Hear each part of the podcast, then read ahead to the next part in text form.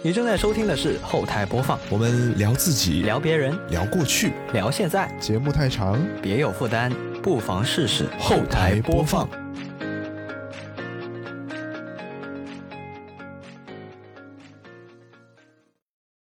本节目在每周一的零点零一分准时更新，您可以在 Apple Podcast、QQ 音乐、网易云音乐、小宇宙、喜马拉雅、荔枝 FM 和其他泛用型播客平台收听到，全年无休哦。好，那么以下就是本期节目的内容。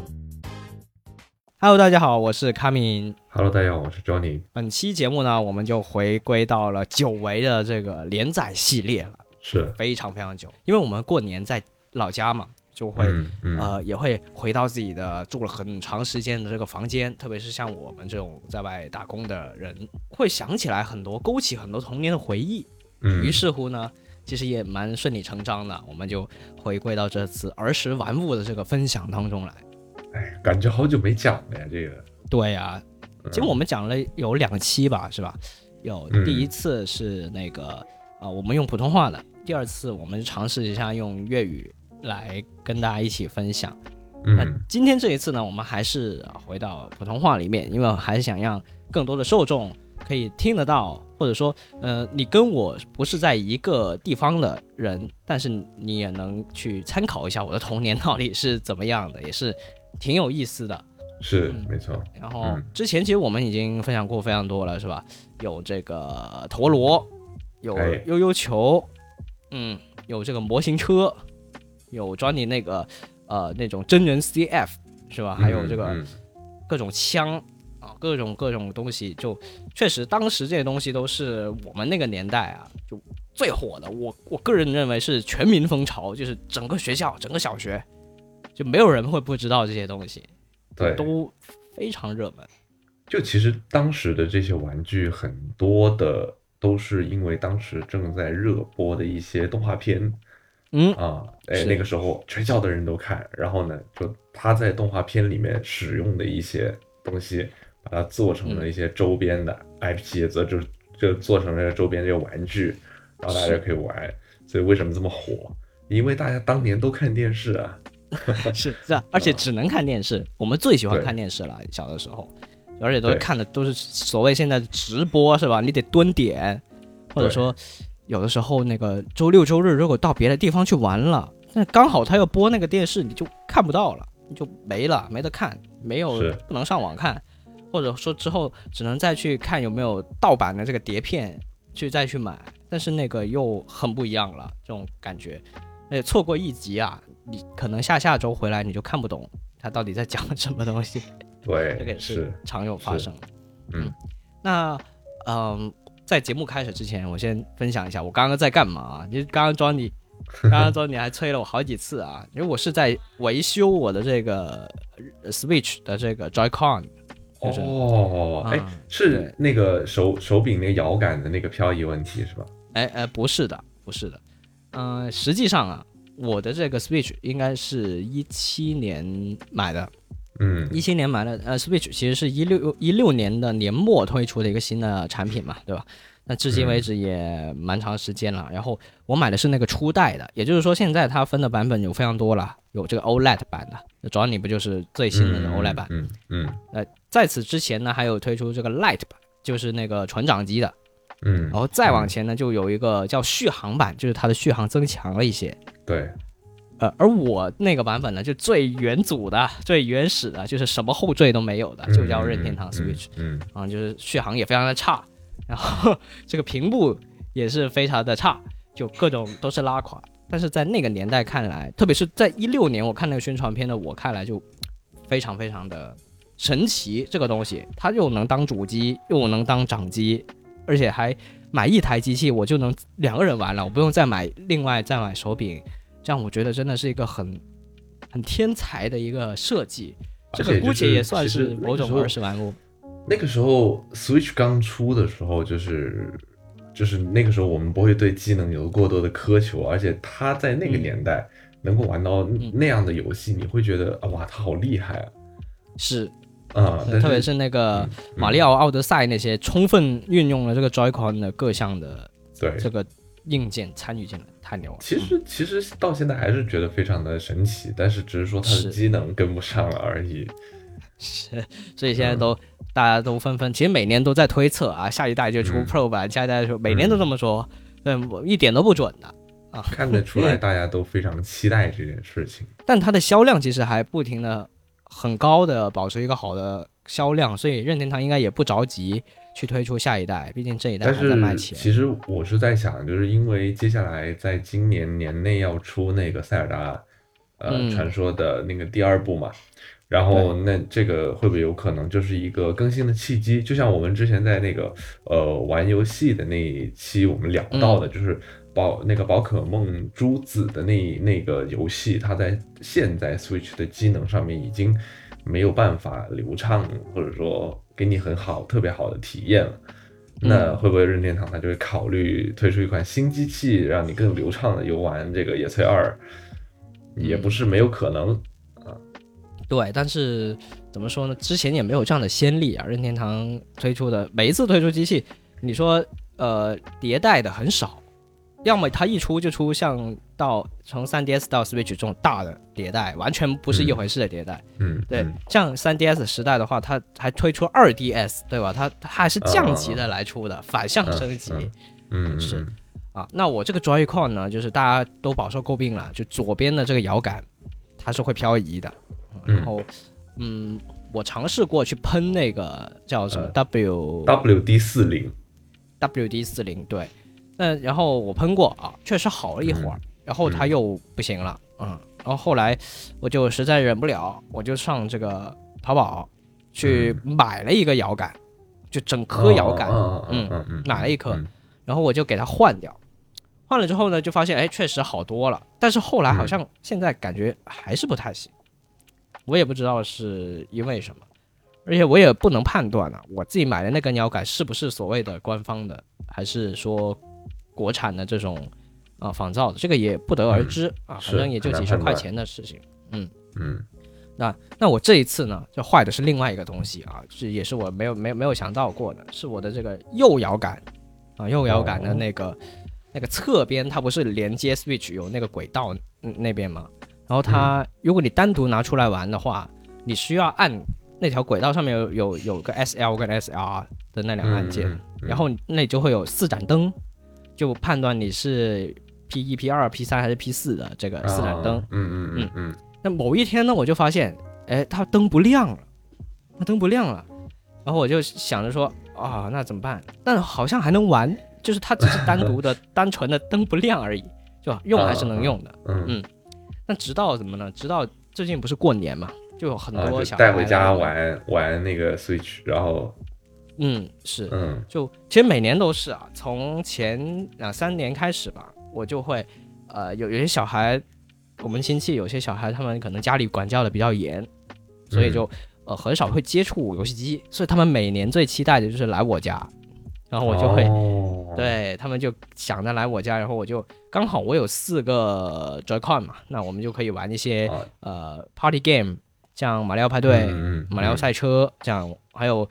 呃健身环，我也给他们玩过，就哎，是大家所以所以轮着来玩。我我我突然有一个问题想问你啊，就是、嗯其实你的一个马里奥赛车和这个马派这两个游戏，你平时是不是不玩？呃，很少，就是为了聚会，其实基本上是为了聚会，或者说多人的时候，你才就是才去考虑买这样的一个游戏。嗯，是这样的。而且我还特意为了聚会去专门买过游戏。之前有一个游戏很坑，叫 One Two Switch，我不知道你有没有印象，有没有听过？是那个什么剪纸的那个游戏是吧？不是不是，One Two Switch 是任天堂官方出的，就在这个 Switch 刚推出的时候就已经有了，是那种什么有、嗯嗯有什么开枪，看谁开得快，然后呃还有那种呃各种小游戏的合集，应该算是，啊就它是利用就有点像马进派嘛。嗯，它更现代一点，而且它没有剧情，就直接就是小游戏的合集，有点像那个马派加加那个五一游戏大全的那种感觉，但是它官方做的更精致一些。嗯嗯，对嗯，但是这个游戏非常贵哦，两三百块钱，就然后它就你买的时候它是没有打折的，呃到现在也没有打折，它就啊一直是这样贵而且游戏很少。但是我为什么会买？我还买的是数字版，就是因为有一年，应该是一七年吧，然后我就初中有一帮玩的比较好的同学，我们每年去会去一个同学家去那个打边炉聚会一下，嗯对，然后我就把机器带过去，然后我就在想，哎呀，我们带都带过去了，但是我全是单机的话，那大家是不是没得互动了？对对，是我就当场我就在那个 eShop 上面大手一挥啊，就买下了这个马 One。单，嗯嗯，对，其实玩的还是蛮蛮好玩的，蛮有意思的。但它就是有一个弊端是什么？就是它只适合那种第一次玩这个游戏的人。嗯嗯，就如果我说我每次聚会都这都是同一帮人，我再去拿一个同样的出来，就可能会很快就感觉到无聊了。是所以这个这个游戏很适合那种什么呃轰趴，很适合那种部门聚会，或者说呃第一次玩这种这这这种同同学之间玩，我觉得还是蛮有意思的。所以我们也就那次玩了一次，后来也 没怎么玩，嗯，就但是花了好好好几百块钱啊，这个哎呀，好心痛啊，是是是，嗯现在还躺躺在我的这个占着我的机子的内存呢，而且它也没有不更新过舍得把它卸掉，嗯，没有必要啊，因为花钱了。嗯，是，然后后来哦、不就今年过年嘛？今年过年的话，我跟往年一样，我就说，那我们就来玩这个马里奥派对吧。然后嗯刚好进去之后，就只有四个 Joy-Con，我们四个人连连完之后，就发现这个有一只的右摇杆它是不行了，就是那只灯坏掉的那只，它这一次那个 SL 跟 SR 按没有反应，嗯，就它搜寻不到这只手柄。嗯，啊、那就变得很尴尬，因为我们马里奥派的是需要你进去之后，呃，前期能操作的情况下，后面中途会有一些小游戏，它需要再去确认你的 Joy-Con，、那就变得前面三个玩家他们都确认了自己的手柄加入了，就我没有加入，那那个手柄没有加入情况下，我们就得整个游戏退掉，再重新进去，重新选三人，因为他一开始会问你你是几个人玩。嗯嗯，嗯所以那一天我们就连续进了三次游戏标题，从头按起，嗯，然后最后把四个人变成三个人，我就看着他们三个人玩。但是因为拜年嘛，大家都知道时间有限呐啊，所以他们就在看了三次游戏标题之后，只玩了大概不到五分钟，就被家长拽着走了。啊哎呦，太太难受了，啊所以你就下定决心要回来哎把这个手柄给修好。呃，也不是，啊呃，在在这个过了几天之后啊，我就到了这个澳门一趟啊，到了澳门一趟，然后就就那有一个朋友说，哎，你帮我去买一个那个 Pro 手柄吧。啊，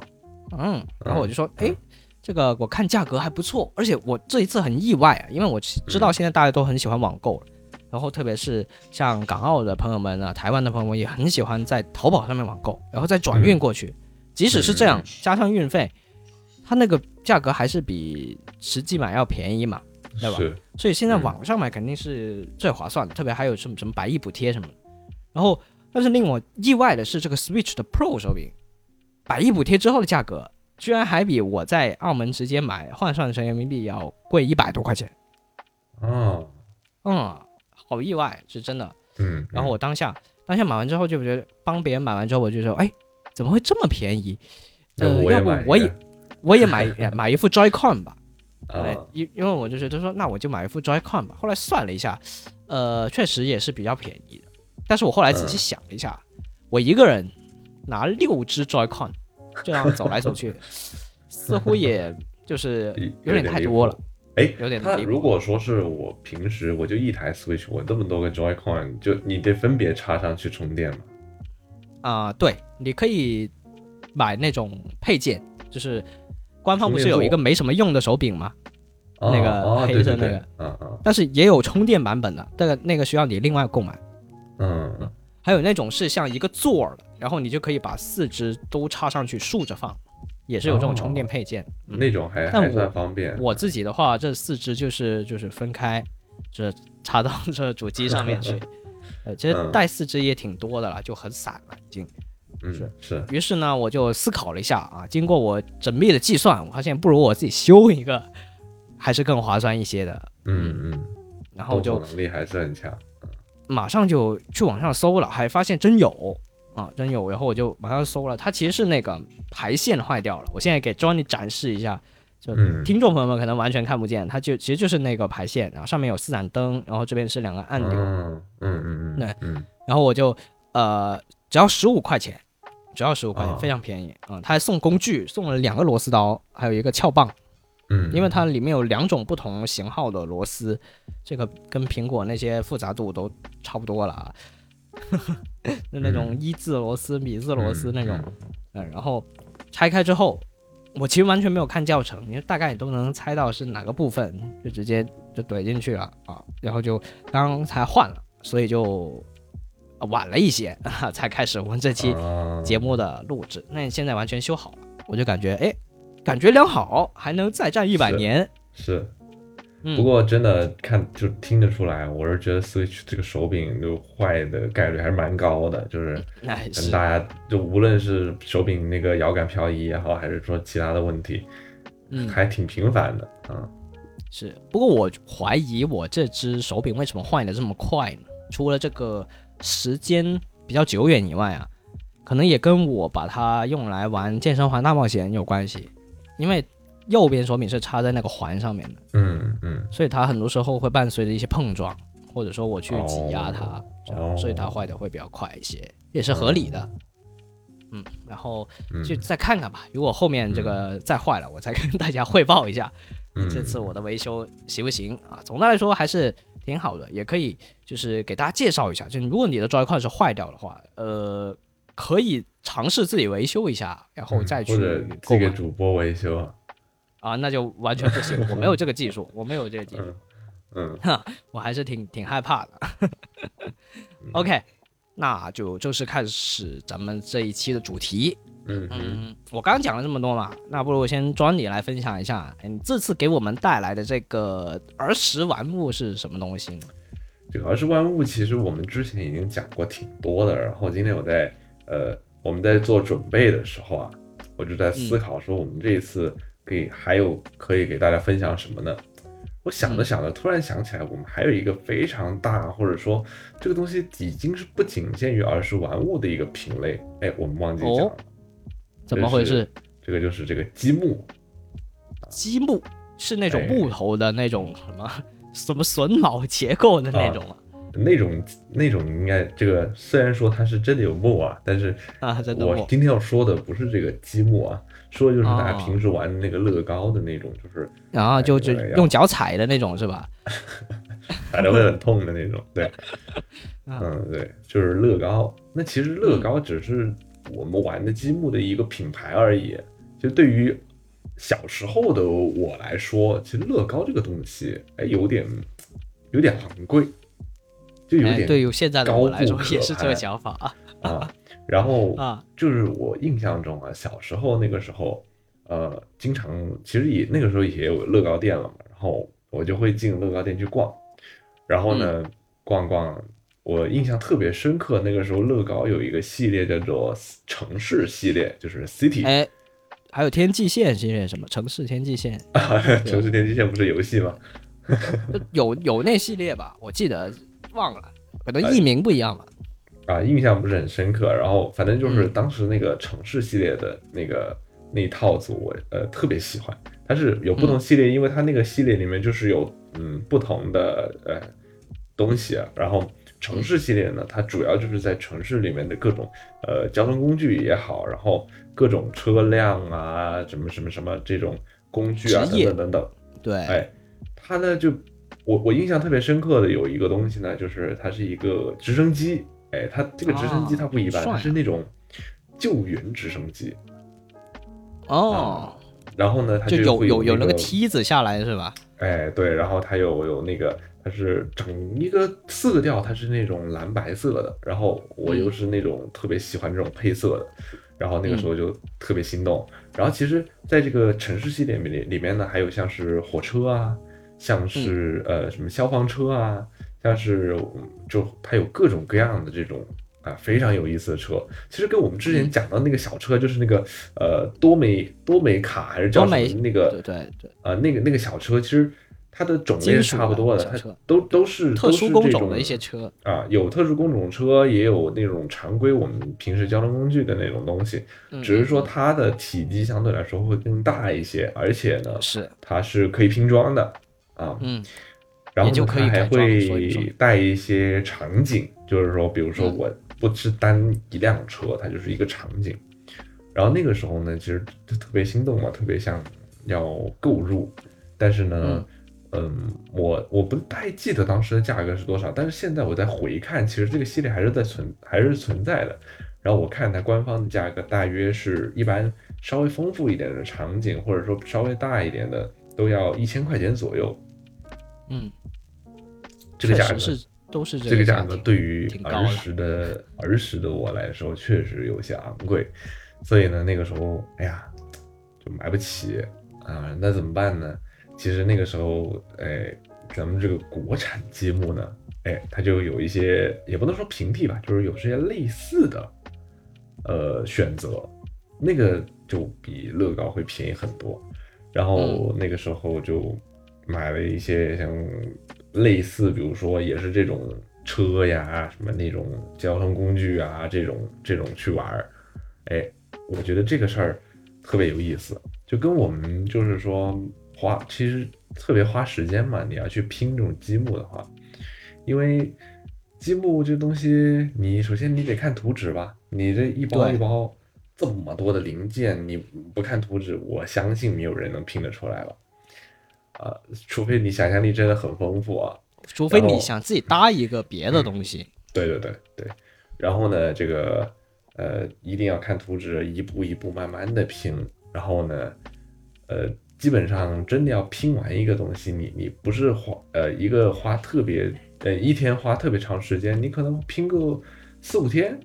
甚至更长时间才能拼完一个一个积木。所以这个是就是说我花费的这个时间还是挺长的。嗯，嗯对，这个当时对于这个还在上学时候的我来说，我没有这么多的时间啊，嗯所以这个一个玩具可以玩好久，而且你其实你拼完之后，你也会有很有成就感，就是你嗯把原来那一堆碎碎的零件，哎，真的叫白手起家。啊，就是一个城市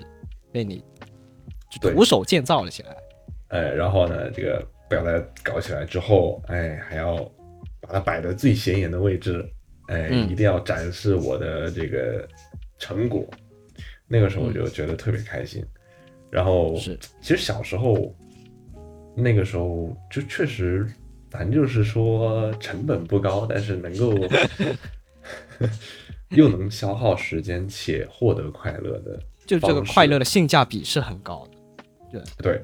是嗯，是。特别是你在然后过程当中也挺快乐。然后在其实，在长大之后，我就开始接触了能够有自己就是自己有能力去购买得起乐高的积木，且其实现在就嗯嗯我们一般都不会考虑在官方就是说在线下店买，因为它线下店的那个标价确实是会比较贵的。就我我去淘宝上看，比如说我一个三千多的一个积木，我在淘宝上可能就卖两千块，两千多一点，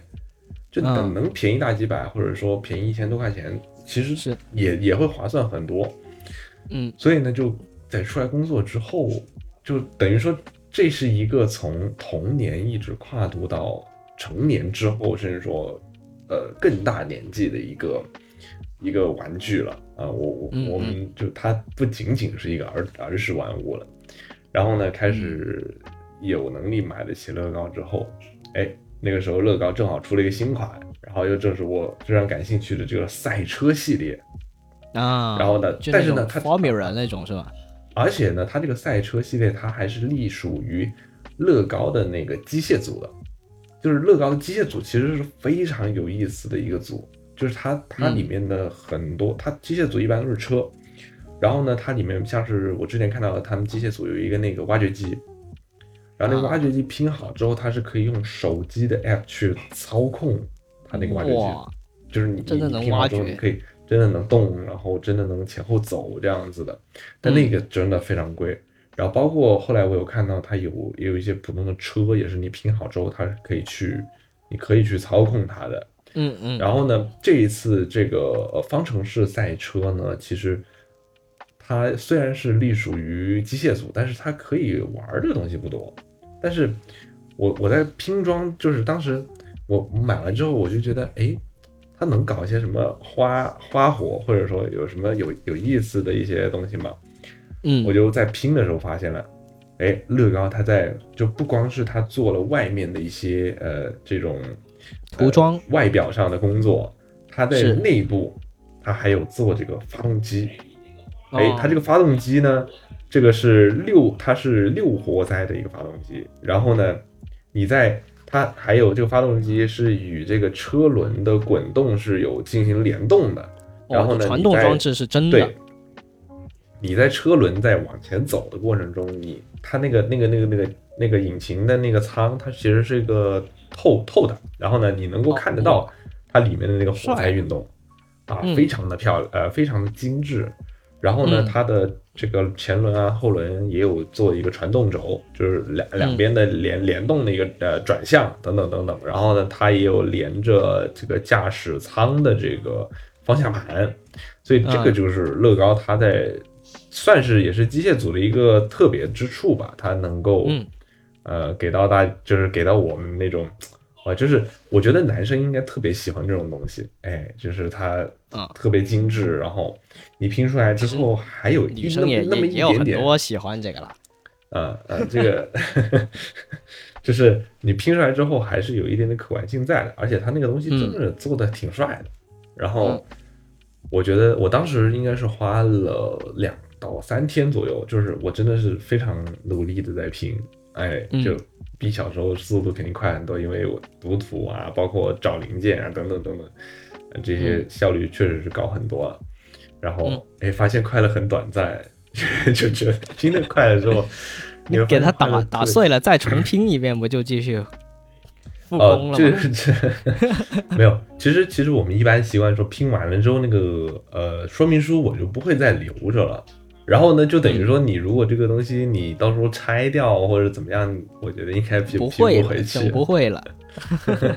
所以所以我觉得这东西就是一个一次性的。然后你真的拼的太快的话，你会觉得哎呦，好像拼完之后又又没有东西可以玩了。然后呢，你你会不会再考虑再买多一个？啊，就是这个问题。然后呢，说到这个一个一个拼嗯，一个一个放着收藏，一个一个嗯拼着是吧？嗯嗯是，然后呢，这个接下来就是呃，在其实是在在之前啊，我家里面还购买了一个乐高的积木，其实是我妈去玩的一个乐高积木，所以就是这个年龄的跨度是可以可以可以是非常非常大的。它这个高不分年龄。对对对对，其实嗯这个东西，就你你大人也好，小孩也好，包括老人家也好，我觉得应该都会挺喜欢，就是一个建造的一个过程嘛。嗯然后那个时候我们买的是一个迪士尼的那个城堡啊，因其实是乐高的一个非是那个吗常经典的一个那个啊，对，就是那个 Disney 的那个 logo 的那个东那个那个东西，啊然后它是乐高非常非常经典的一个款式。然后呢，我们当时花了。嗯，也是三天多，三天多的时间，反正就是那个东西挺复杂的，整了很久。嗯然后呢，哎，我发现这是一个很好的亲子时间，就是大家一起对去做一件事情。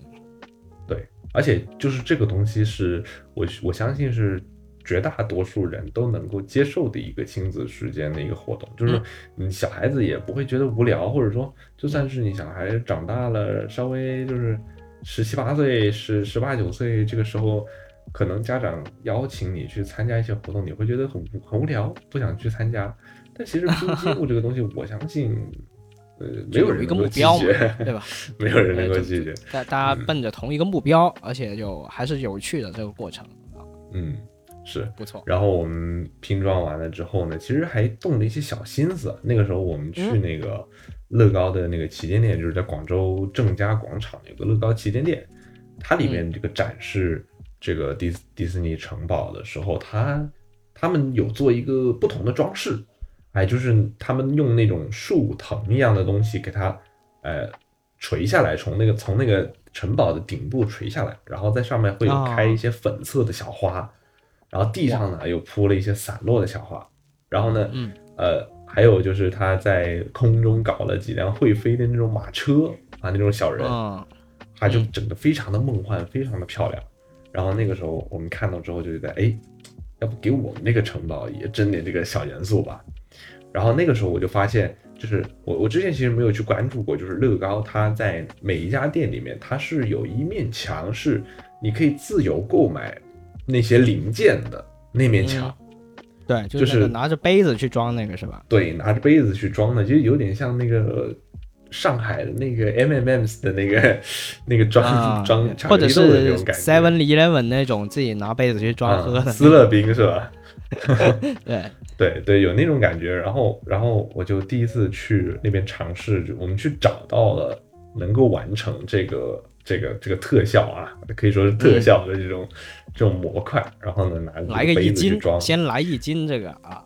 然后，然后这个时候，其实我们发现了，就是这个当就是当时在挑这个小零件的时候啊，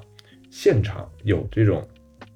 更加老手的玩家，哎，在挑零件，我就发现他嗯特别有技巧，因为你这个杯子啊，它如果你乱装的话，你其实能够装下的东西是有限的，哎，是，哎，这个然后我空间浪费他他特别有这个这个特别会会塞东西。啊，比如说我我计划好这一层啊，我要塞这个哪个东西它比较好打底，啊上一层嗯。哪个怎么样能把它给塞得更好更满，然后更好的利用这个空间。啊包括这个杯盖，杯盖上也要想办想方设法给它塞满，因为它那个杯盖也是有一个凸起的那个，它是有两层的杯盖，然后啊有一个凸起的东西，然后你要把那个凸起的那个也可以塞满它。然后我就第一次见识到这种老手啊是怎么充分的利用好这个杯子里面的空间，每就跟那个之前网传吃那个什么必胜客水果沙拉的那种感觉，真的大家都把它叠的老高了。当然这个是有体积限制了，对对对还是让大家有有一些这个技巧在。对，然后特别有技巧，然后看着他挑挑，然后哎，然后还过去问了一下，他说你这个 有没有什么建议啊？我看怎么塞的更多一点，然后啊，请教一下老前辈。哎，对，确实又学到了一些东西，哎，还觉得这种，其实我相信，其实现在这个现现在这个阶段，还是有很多这种乐高玩家存在的，所以，那当然，嗯，我觉得这是一件挺有意思的事情，然后希望接下来还有更多的机会去。去去去买得起这个东西了，那就我觉得其实其实我现在在这个心目中有一个这个小目标，哎，就是嗯乐，Dream 高 Lego，在去年的时候发布了一个 Titanic，就是泰坦尼克号的一个完整的一个模型。然后呢，嗯你还可以，你可以把它组成一艘船，然后也可以拆分成三段，它里面能看到里面船舱的具体的细节，非常的漂亮。这么丰富，你是打算把它放在冰箱里是吧？那个极冻那一层，嗯，挺适合，挺适合，适合承担那个水底，就是给它整断了之后再承担水底。对对，一半在极冻层，一冻在这个冰冻层。对，然后但是就是这个东西呢，它很大，嗯，哎，我现在要面临一个问题，不是我买不起它，而是我家没有地方放它。嗯，就你你搬出去，你的房间你就不住了，就停船，啊或者说你把它放到整一个放乐高的房间，你把它放到楼下，然后你就住在船上面，你住上住上了泰坦尼克号，哎，要要是可以住的话，我也不是不可以接受。全是硬床板。这个东西，其实庄你刚刚讲到很低啊，嗯，讲到这个 LEGO，我之前在呃电视也看过，就是国际上有很多的这种大赛，然后它其实除了跟各种知名的 IP 有联名以外呢，还有这种知名的呃玩家也是可以自定义的，就是你赢了那个比赛，你就可以嗯去、呃设计这么一款，就之前优衣库也是有类似的嘛，就那个啊，对 T 恤也是有那种。对，我觉得这这两家在这这个方面还是挺类似的，因为乐高它本质上就是呃几个型号的积木，然后通过你的这个建造，再去把它组装成东西。它是一个嗯很，你可以把它看成是一个原子化嘛，对吧？原原子可以分子这样去去组成不同的事物啊，这个是嗯一个可玩性很高的地方，也是它突破这个年龄层的这个就关键点所在。它其实就是一个一个小小的零部件，嗯，然后呃，你刚刚提到那个，你花了三天的时间去建这个东西，我嗯我虽然没有建乐高啊，但是我我记得我在初中的时候也花了大概一个星期的时间去拼一个东西。嗯这个东西呢是呃日本的一本应该是杂志吧，还是怎么样的？它应该是一个杂志，名字叫《大人的科学》。嗯嗯，它是那个，呃，一种一本一本杂志，然后应该是另外会有一些东西是售卖的，所以它其实是一个也有也有模型，它是每每一期都会出不同的模型。然后我买的那一个呢，其实我并不知道这本杂志啊，我并不知道这个东西。就那个时候应该是嗯在播呃《假面骑士嗯 Decade》，就是那个十周年平成十周年纪念那一座，然后主角呢他有一部双反相机，就是那种呃、啊，两个镜头，哦我知道我知道两个镜头的那个，嗯。然后你取景呢得得在腰间取景，然后你得看上去，啊，然后它的呃成像是完全的光学成像，就是用胶片的，然后嗯你看的那个取景的画面，它是通过镜片去反射现实场景中的，再投射上去，所以这个就、就很酷。然后呢，我就想去搜，然后发现那个你真买一个双反，而且它那个是是纪念款，肯定很贵，嗯，对吧？嗯嗯嗯对，所以所以呢，我就肯定就不考虑了。作为一个这个小学生、中学生，啊、我就搜，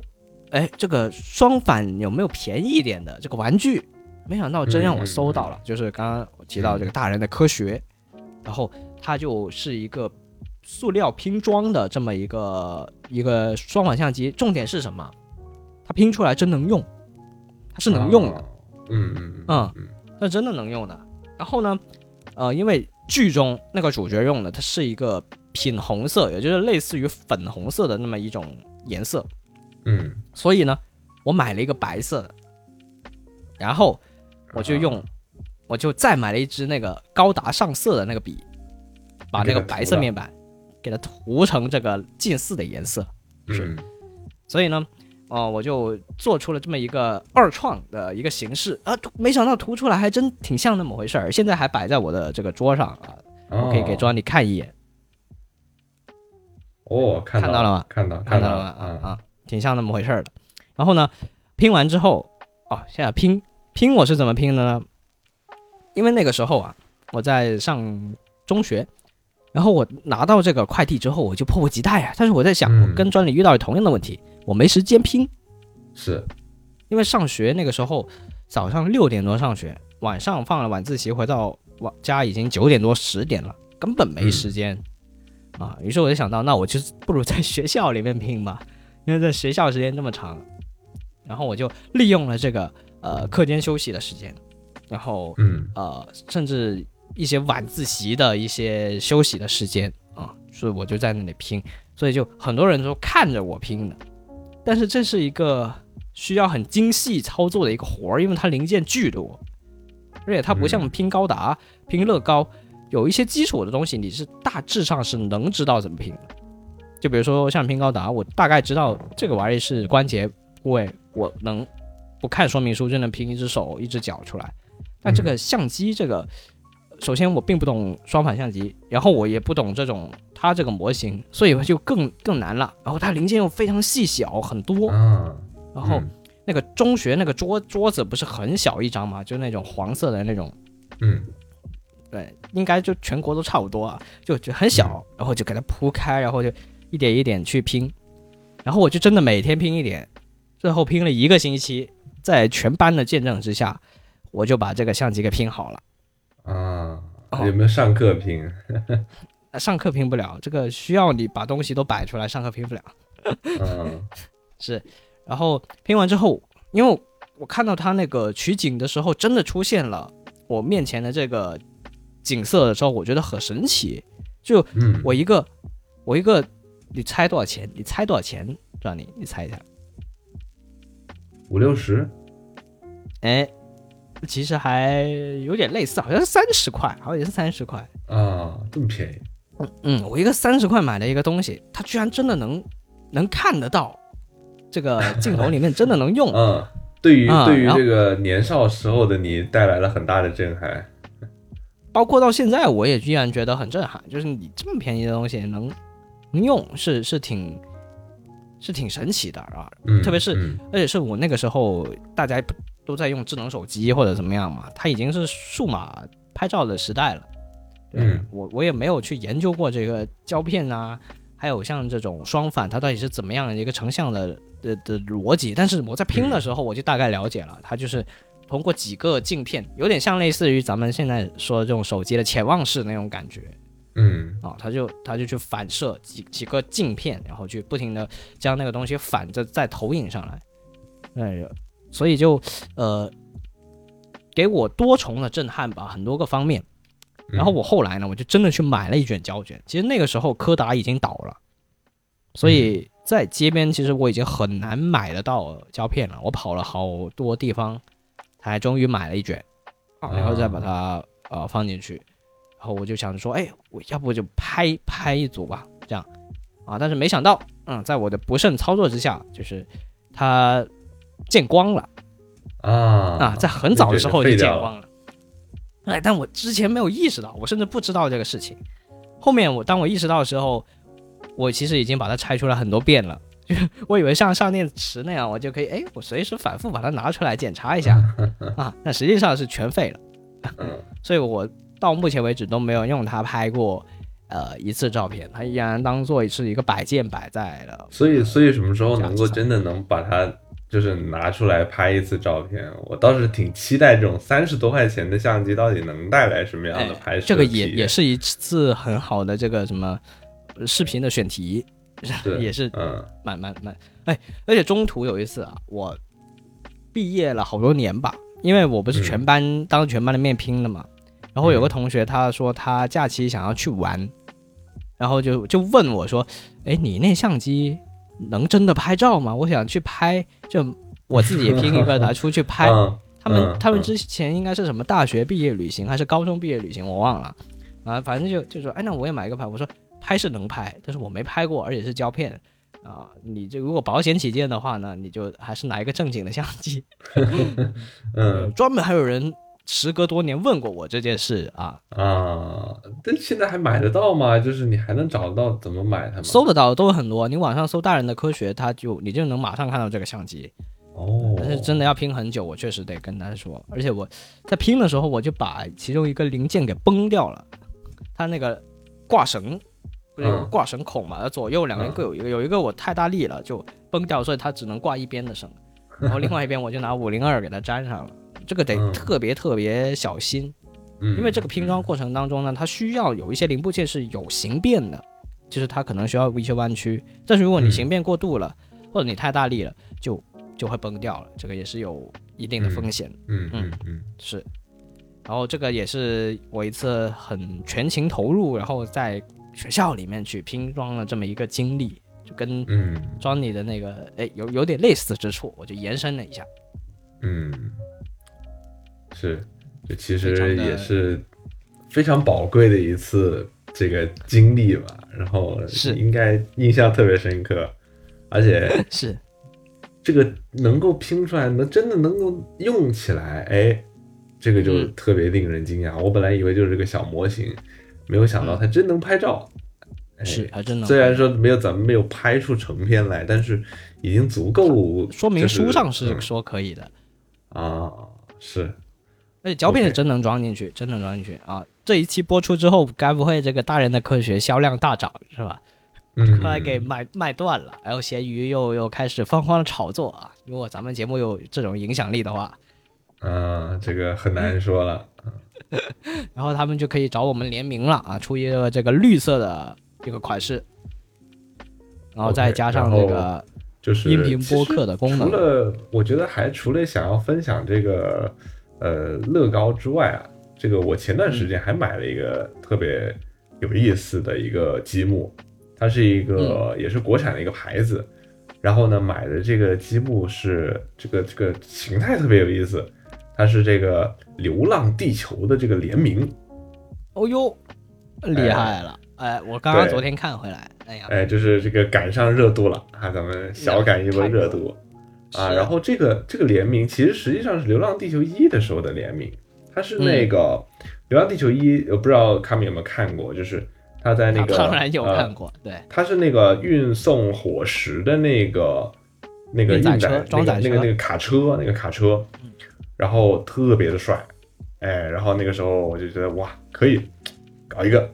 而且它很便宜，好像一百多两百块，因为是国产的积木，确实它在这方面会卖的比较便宜一点。嗯，然后那个车呢，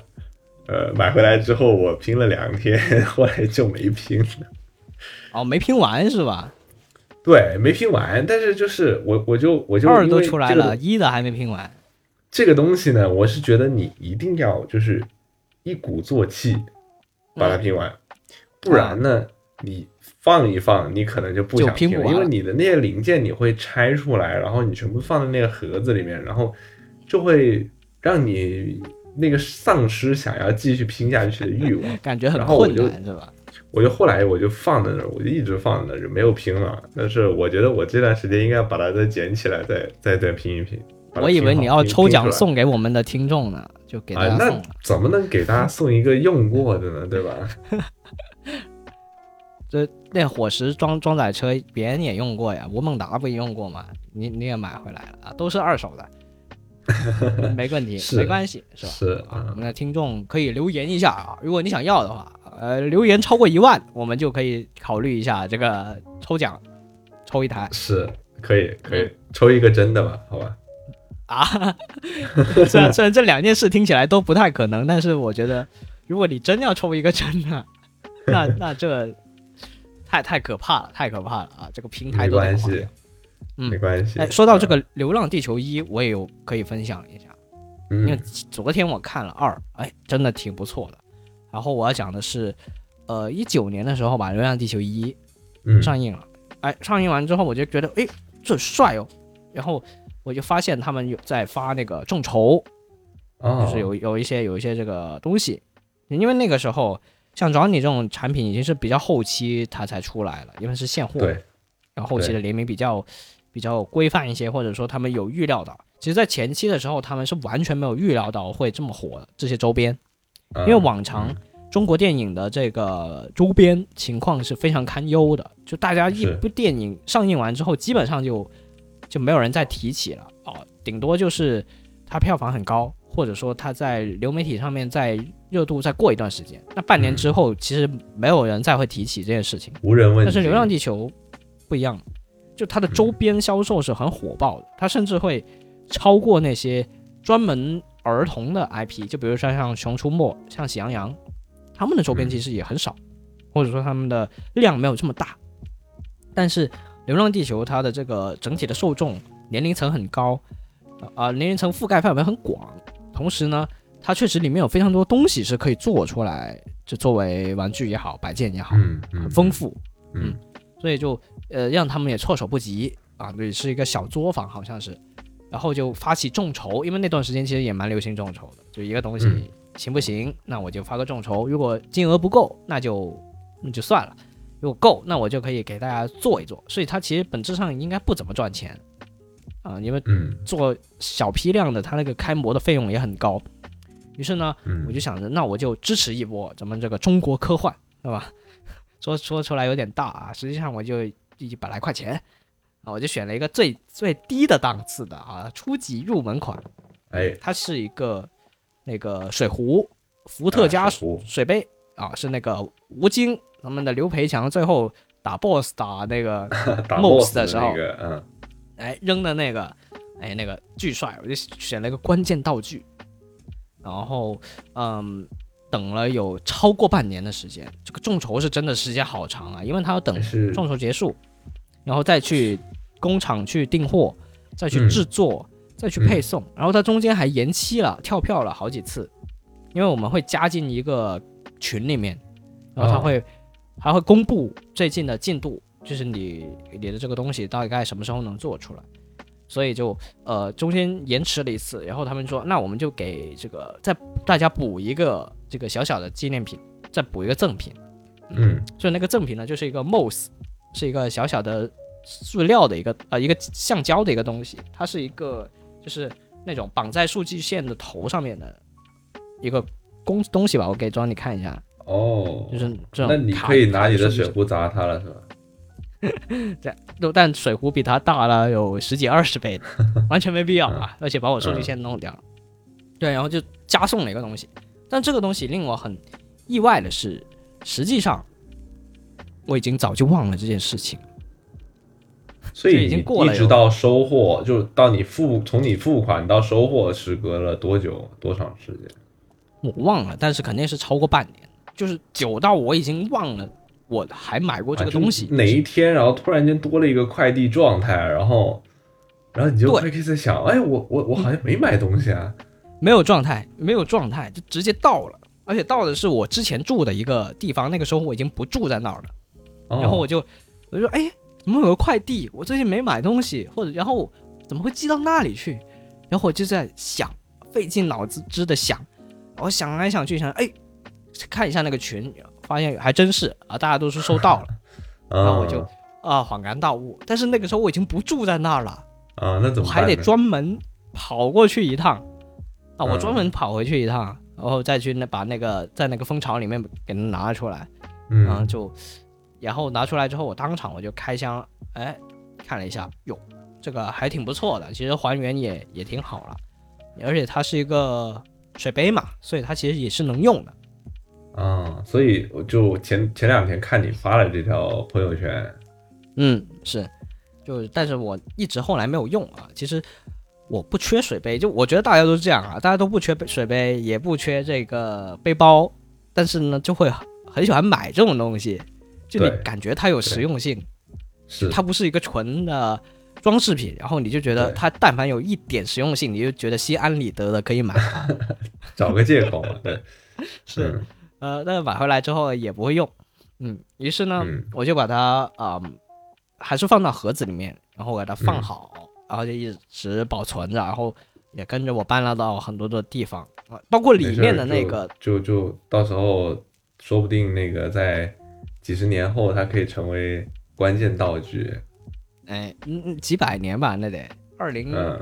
七几年吧，好像是，嗯，这个得买好了啊，是，然后嗯，总的来说这一次，好像前两天我看到那个那个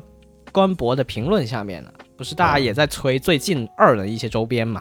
就他也是断货了，这个这个这个事儿，我就应该要说一下了。这个，因为啊我是有参与的。哦，你参与了这一次的这个股对，当了一个小股东是吧？这一次这一次非常的恐怖啊！这一次的进度就是一开始我在刚看到这个东西的时候，好像众筹金额只是两千多万而已，然后嗯。再过了，就是我看完《流浪地球二》之后的三四天，众筹金额就已经突破一个亿了。嗯，是，就是那个赛凡的那个那那那波，就是那些像 Moss 的拼装，然后笨笨的拼装版，然后还有那个叫数字生命卡，字生命卡，对，对，它就它主要是那个链接里面就是卖那几个东西嘛，然后非常恐怖啊，然后我发现大家的购买力很强，但其实这是我我会发现它本质上这个东西其实不贵，就它是一个是可以在我接受的范围内，就是它都是一个一两百块钱，然后包括那个数字生命卡也是两百多块钱，而且它是一个真的能用的东西，数字生命卡它是真的很实用，就是就跟刚米说的，其实我其实不缺这个东西，但是我就觉得它有实用价值，就觉得哇哦。嗯。好值得购买。然后我当时觉得这东西，就我还是在看电影之前，就是嗯。我那个电影是当时那个周末去看的，然后周中我就看到有人已经看过的人，然后发了一条微博说这个东西好帅啊，然后我就去找了那个链接，我一点进去看，哦，你没看你就买了是吧？然后不不，其实我知道这个东西是什么东西啦，就是那个时候《流浪地球二》在上映之前有出预告片嘛，嗯预告片里面就是那个刘德华主演的那个角色，他已经就是已经露出了这个有露出这个东西了，已经露出数嗯数字生命卡这个东西了。我那个时候就觉得这个东西哎有点意思，然后没有想到它真的能做成周边去售卖，然后就觉得特别帅，而且它嗯。呃是有那个呃一个是 U 盘，然后一边是那个读卡器，而两侧都有各各自的功能，然后上面那个东西还可以拔出来，它好像是一个 A 转 C 的一个接口这样子。然后那个时候我们刚刚开始众筹的时候，呃，它的价格是呃，它的那个它是非定制版本是一九九嘛，然后定制版本是二百四十九嘛。然后一开始它给的那个呃闪存就是那个 U 盘的容量只有六十四 G，到后来好像第五波公告的时候，它的那个已经升级到了一百二十八 G 了，就反正经历了一个好像好像就赚到了，因为价格其实是没有变化的，所以我实际上还是赶上了它那个第一批众筹的，因为它后面因为第一批呃那个量达到之后又开了第二批嘛。第第一批我印象中是只是众筹结束之后的九十天内发货，他那个写的是这样子的。然后第二批是要到一百四十天还是一百五十天？就我觉得可能会出现卡米这种，就是完全忘记了你买了一个什么东西的这种。哎，这个其实也很惊喜啊，会不会就是突然感觉得到一个礼物的？会会会，但是但是但是就是。会让我觉得很犹豫，因为我一开始下单的是那个非定制版的那个数字生命卡，然后我后来发现，原来大家都买了定制版的，就差五十块钱，为什么不买呢？哎呦，我是觉得就好像我又不需要把自己的名字刻在上面，就 你可以刻别人的名字。这个这个东西，因为因为它叫就我们换一个说法，就不叫数字生命卡，叫电子骨灰盒嘛。就感觉好像这个东西有点不太吉利的样子，就 就我就没有想要刻自己的名字上去。我我一开始把人的名字刻上去是吧？我我我是没有想到它这个这个呃，它的原本的预计量定制版会比非定制版也要更多。定定制版是差不多八九万的量吧，然后非定制版只有一两万的量，然后大家的购买的倾向也是更倾向于买定制版本的。嗯，对。所以我就觉得，哎呀。呃，那个时候我就想去再下一个定制版的嘛，然后发现哎，定制版的要去到第二批了，我就不想下，嗯，哎，我就等太久了，嗯，大家就等呗。但是我觉得这一次就是就像卡米说的，《流浪地球》的这个周边，一个是它电影非常成功，二个是它的周边确实出出的非常不错，而且就是大家很愿意买单，包括我看到的就是。呃，《流浪地球二》它还有一个呃很不错的联名，那个是一个笨笨的那个可以电动的版本，就是呃，他跟某一个玩具店，然后再跟那个什么呃国内的一个科技企业叫商鞅，他们一起做的一个呃一个可以动的笨笨，然后它是一个一比二点一比一点五还是一比二点五的一个体积，其实也挺大了，三十厘米。三十厘米长，然后三十厘米宽，反正就是还挺大。就是笨笨幼年版。对，然后呢，它的它是售价是八九九，就是你是先可以拼，然后拼完了之后，你还可以用手机的 app 去操控。呃，那个，那你你们那个灯泡公司不是买了一个吗？啊哦哦，我那天看那个看那个他们在社媒里面发了，就是他们买了一个。然后呢，这个东西我觉得八九九这个价格能能拼能动已经很不错了。我没想到他在那个商品的评价里面发现有人带着他去取快递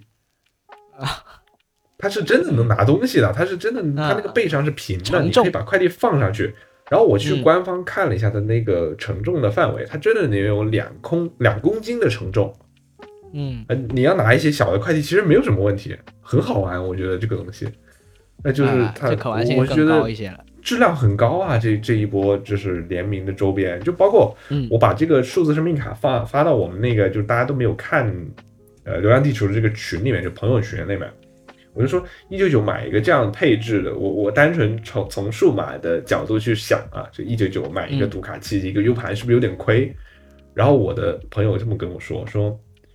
你不能从这个角度去看，你要从电影周边的角度来看，它能做的有功能且做的不错，还只卖这个价格，你真的应该觉得它非常划算啊！是是，就如果你去对比其他电影的周边，你会发现它的价格都是很高的，然后且没有实用价值的。